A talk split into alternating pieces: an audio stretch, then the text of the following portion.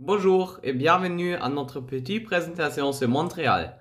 Nous avons prendre Montréal parce que nous avons trouvé la ville belle. Montréal, c'est le plus grand ville de Québec. La ville est au Canada, mais fait partie de Québec. En hiver, il peut faire très froid. Montréal a plus d'un million et demi d'habitants. La ville française est nommée d'après le Mont Royal. À propos sur le Mont Royal, maintenant Nicolas vous dit quelque chose. Le Mont Royal est une grande attraction en Montréal. Il est situé sur la île de Montréal, dans les provinces Canada au Québec. La ville Montréal porte son nom et il y a trois sommets. Le Mont Royal avec 233 mètres, le colon d'Outremont avec 211 mètres et le Vestment avec 201 mètres. Beaucoup de gens pensent que la montagne est un volcan, mais elle a été créée par le déplacement de la plate continentale du nord américain. Bien sûr, il y a deux racs. À deux, on peut voir toute la ville. C'est un vue magnifique. Dans le parc sur la montagne, il y a un grand stade de Georges Étienne Cartier un homme politique important. Il y a des cimetières aussi. Les parcs sont toujours bien visités et il y a souvent des attractions là-bas.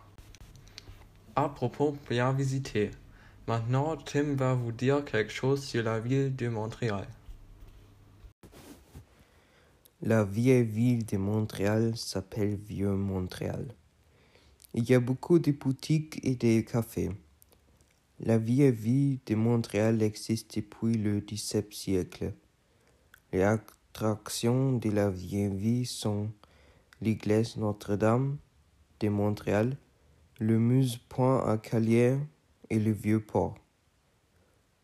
Dans le vieux port se trouve le célèbre tour de l'horloge.